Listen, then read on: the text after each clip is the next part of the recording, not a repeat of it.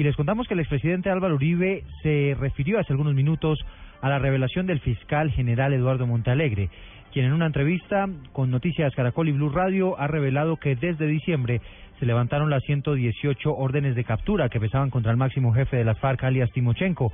El exmandatario acusó al gobierno de estar siendo permisivo en exceso con la guerrilla mientras ella sigue delinquiendo en el territorio colombiano. La noticia la tiene en Medellín Cristina Monsalve. El senador Álvaro Uribe Vélez afirmó que el problema con esta decisión de suspender las órdenes de captura contra el máximo jefe de las FARC es que los guerrilleros continúan delinquiendo en Colombia y que el gobierno sigue siendo permisivo con los terroristas. El problema de fondo es que estos señores siguen delinquiendo en Colombia. Entonces uno se pregunta, ¿quiénes son los enemigos de la paz?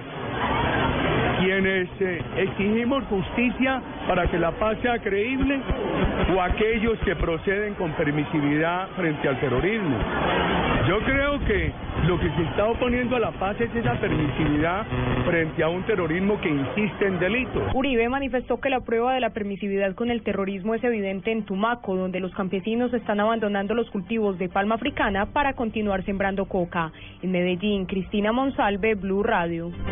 Cristina, es que este tema ha generado toda una tormenta política en el país y aunque la mayoría de los sectores consultados por Blue Radio ven con buenos ojos la decisión del gobierno, porque han considerado fundamental que máximo jefe de las FARC esté participando de manera activa en el proceso de diálogos en La Habana. La información con Oscar Murcia. Con buenos ojos recibieron algunos representantes de partidos políticos la noticia de que Rodrigo Londoño Echeverría Lastimochenko, el miembro representante de las FARC en La Habana desde diciembre, y se le suspendieron las 118 órdenes de captura que hay en su contra para este propósito. Para el senador del Polo Democrático, Iván Cepeda, lógico que el máximo líder de las FARC haga parte de la mesa de negociaciones en la isla. Creo que es natural que el jefe máximo de la guerrilla que está negociando en este momento con el gobierno en La Habana, pues haga parte del proceso de conversaciones. A mi modo de ver, sería bastante poco lógico pensar en que quien dirige la guerrilla de las FARC no sea parte de esas conversaciones. Para el senador del Partido Liberal, Luis Fernando Velasco, la presencia de Timochenko en La Habana es una muestra de los avances de los diálogos entre el gobierno nacional y la guerrilla. Natural que el jefe máximo de la guerrilla que está negociando en este momento con el gobierno en La Habana, pues haga parte del proceso de conversaciones. A mi modo de ver sería bastante poco lógico pensar en que quien dirige la guerrilla de las FARC no sea parte de esas conversaciones. También para la senadora Claudia López, independiente de las órdenes de captura suspendidas, lo prioritario es que se culmine la negociación y se logre el propósito definitivo de la paz. A mí lo que me importa, y creo como a cualquier colombiano, es que culminen esa negociación. Si van a negociar, que culminen la negociación. Que nos digan concreto, ya, ya acordaron tres puntos, es que al punto de justicia, al punto de víctima. Que a mí me parece que lo importante es que entre los que están nos digan a los colombianos en concreto cuáles son los acuerdos para cumplirle a la justicia y a las víctimas que a, los que van a llegar. Oscar Murcia López, Blue Radio. 12 del día, 6 minutos y mientras avanza la polémica por el caso Timochenko, las autoridades encontraron un laboratorio de droga perteneciente a alias Chichico, el jefe de la columna de las FARC que asesinó a los 10 militares en Buenos Aires, Cauca. Los detalles de esta noticia con Carolina Tascón asegura el comandante de la Fuerza de Tarea Apolo, general Wilson Cabra, que fue por la destrucción de un primer cristalizadero de la columna móvil Mille Perdomo, que alias Chichico, cuarto cabecilla de esta estructura, atacó hace un mes al grupo de soldados que murieron en la vereda La Esperanza. Eso lo hicimos con policía antinarcóticos en conjunto, pero pues el pelotón fue el que entró de ese, ese pelotón que, que fue atacado e inclusive quitamos ahí como 360 kilos de coca pura. En operaciones que vienen adelantando en límites de Buenos Aires, Cauca, las tropas de la FUTAP, específicamente en Timba, hallaron un nuevo cristalizadero con una capacidad de producción de 3 toneladas semanales. Asegura el general que hasta ahora es el más grande laboratorio de la Miller Perdomo. Desde Cali, Carolina Tascón, Blue Radio. Gracias, Carolina. Vamos a cambiar de tema porque hoy la Fiscalía dio a conocer escalofriantes detalles de lo que habría sido el actuar de las directivas del Colegio Gimnasio Castillo Campestre que al final terminaron con el suicidio del joven homosexual Sergio Urrego. Dice el ente investigador que hubo presiones a los padres de familia, a los niños e incluso quema de documentos para tratar de ocultar la información. Los detalles los tiene desde el búnker Jorge Morales.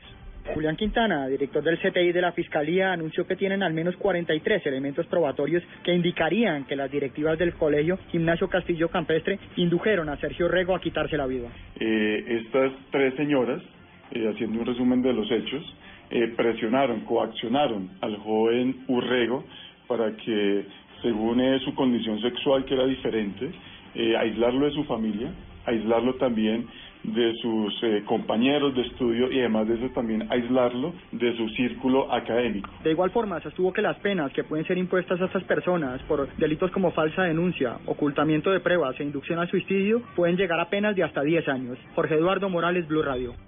Gracias, Jorge. 12, 8 minutos. Con todas estas pruebas, la Fiscalía logró que a la exrectora del colegio y a otras altas directivas las cobijaran con medida de aseguramiento que se hará efectiva con detención domiciliaria.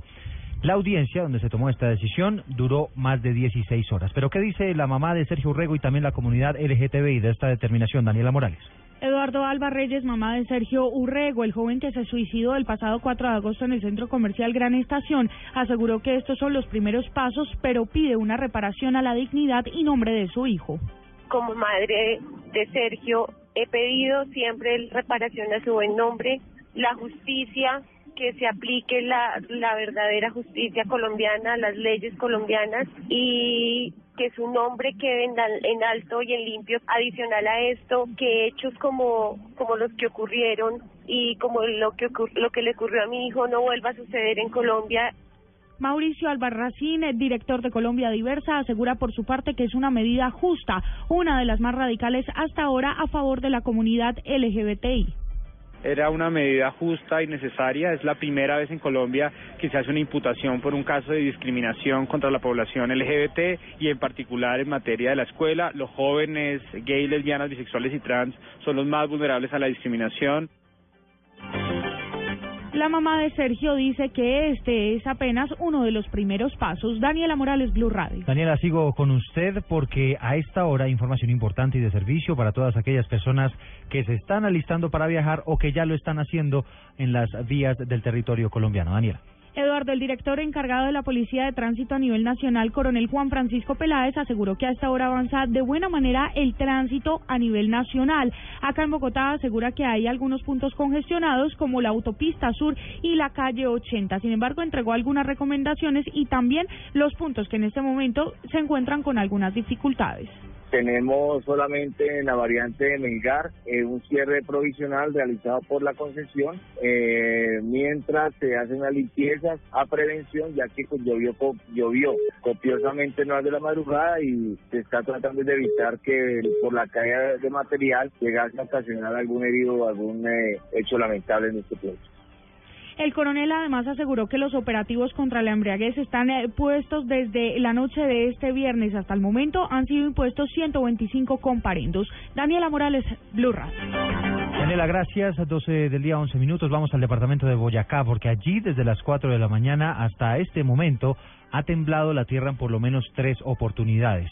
El sismo más fuerte ocurrió temprano con epicentro en el municipio de Firavitoba donde se ha descartado cualquier afectación por este movimiento telúrico. Lo que tienen el balance que entregan las autoridades con relación a estos sismos en territorio boyacense Gonzalo Jiménez. Buenas tardes. Pánico se ha vivido en Boyacá en las últimas horas con tres temblores. El primero a las 4 de la mañana con una magnitud de 4.4 en epicentro del municipio de Firavitoba. El segundo a las 6 y 17 de la mañana de 3.9 con epicentro en la localidad de Paipa. Y a las 10 y 20 de la mañana se volvió a presentar otro sismo de 3.3 grados en la escala de Reitir, también con epicentro en la capital turística de Boyacá en Paipa. A esta hora se hace un barrido por parte de los bomberos, la policía y diferentes grupos de socorro donde han dado a conocer que hay cero víctimas y cero daños estructurales. Lo cierto es que se ha vivido unas horas y unos minutos de pánico por parte de los boyacenses en el centro del departamento. En Tunca, Gonzalo Jiménez, Blue Radio. Gracias, Gonzalo. Vamos ahora a Barranquilla porque la alcaldesa o la alcaldía le está ofreciendo soluciones a las familias que deben abandonar el Parque Isla Salamanca tras el cierre que, que, decretó el gobierno nacional por los constantes incendios forestales. Vamos a la capital del Atlántico. Desde allí nos informa Diana Comas. Son 160 las familias a las que la Gobernación del Magdalena, el Atlántico y el Departamento de la Prosperidad Social ofrecerán soluciones de proyectos productivos al salir de la Reserva Natural, tras la orden de cierre entregada por el ministro del Medio Ambiente, Gabriel Vallejo. Tatiana Orozco, directora del DPS, anunció que ya hay 50 empleos temporales. Pues nos comprometeríamos en este momento a dar eh, 50 empleos temporales para la población del parque, es decir, que estaríamos cubriendo 50 de estas familias con empleo temporal en donde se les paga, parte de un salario con todas las prestaciones eh, necesarias durante un periodo de seis meses y además de eso nos comprometemos entonces a capitalizar dos de las asociaciones que ahí están en el parque. Por las quemas en el Parque Isla Salamanca ya hay 14 personas que han sido judicializadas. En Barranquilla, Diana Coma, Blue Radio. 12 del día, 13 minutos, hora de hablar de información internacional. Muchas noticias para esta jornada de sábado. En primer lugar está la pena de muerte que se le impuso al expresidente de Egipto, Mohamed Mursi. También dieron de baja a un importante líder de ISIS en Siria y se reunió el Papa Francisco con el presidente de Palestina. Los detalles con Oscar Murcia. Un tribunal egipcio condenó este sábado a muerte al expresidente islamista Mohamed Morsi, derrocado por el ejército en 2013 por actos violentos y fugarse de prisión durante la rebelión de 2011 contra el régimen de Hosni Mubarak. El tribunal impuso también la pena capital a un centenar de acusados, entre ellos varios dirigentes de los hermanos musulmanes, una sentencia que debe contar con la opinión no vinculante del mufti egipcio antes de ser confirmada o refutada el 2 de junio. Mursi ya había sido condenado a 20 años de cárcel en abril en un primer proceso por incitar o reprimir a manifestantes opositores el tiempo que estuvo en el poder entre 2012 y 2013. De otro lado, fuerzas especiales de Estados Unidos dieron muerte al líder del grupo yihadista Estado Islámico Abu Yassaf y capturaron a su esposa en el oriente de Siria, informó este sábado la Casa Blanca. La portavoz del Consejo de Seguridad Nacional, Bernadette Mihan, aseguró que bajo la directiva del presidente Barack Obama, las fuerzas estadounidenses con base en Irak realizaron un operativo en Al-Amar, en el oriente de Siria, para capturar al alto mando del Estado Islámico conocido como Abu Sayyaf y a su esposa Um Sayyaf. Según detalló Mihan, durante el operativo, Sayyaf murió en enfrentamientos con las fuerzas estadounidenses. Um Sayyaf fue capturada y actualmente está detenida en una prisión estadounidense en Irak. El Pentágono dijo que el líder del Estado Islámico, Abu Sayyaf, ayudaba directamente en las operaciones militares y en el tráfico de petróleo del grupo extremista.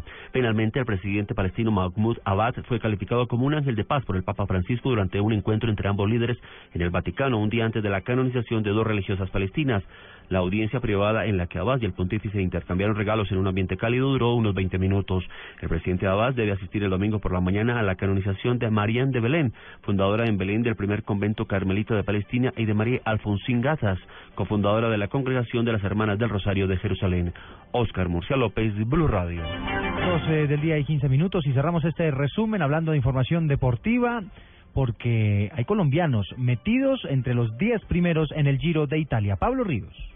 El ciclista español Beñat Inchausti del equipo Movistar ganó la octava etapa del Giro de Italia con un tiempo de 4 horas 51 minutos y 33 segundos. El colombiano Rigoberto Urán llegó en el séptimo puesto a 37 segundos del ganador en el grupo que también finalizaron los favoritos Alberto Contador, Richie Port y Fabio Aru. En la clasificación general el líder sigue siendo Contador y el colombiano mejor ubicado es Urán que está en el octavo puesto a 1 minuto y 24 segundos del líder. Pasando la Liga Águila hoy se jugarán tres partidos que no influirán en los ocho clasificados. Cortuluá recibe a la Equidad a las 3 y 15, Nacional y Cúcuta jugarán a las 5 y 30 en Medellín y Cali y la chocarán a las 7 y 45. En MotoGP, el colombiano Johnny Hernández partirá en la undécima posición en el Gran Premio de Le Mans que se correrá mañana a las 7 de la mañana, hora de Colombia. El que saldrá en la primera casilla será el español Marc Márquez, campeón vigente del torneo. Y en noticias de tenis, el número uno del mundo Novak Djokovic se metió en la final del Master 1000 de Roma después de vencer al español David Ferrer con parciales de 6-4 y 6-4. El serbio ahora esperará al vencedor entre Roger Federer y Stanislas Wawrinka que juegan a la una de la tarde. Pablo Ríos González, Blue Radio.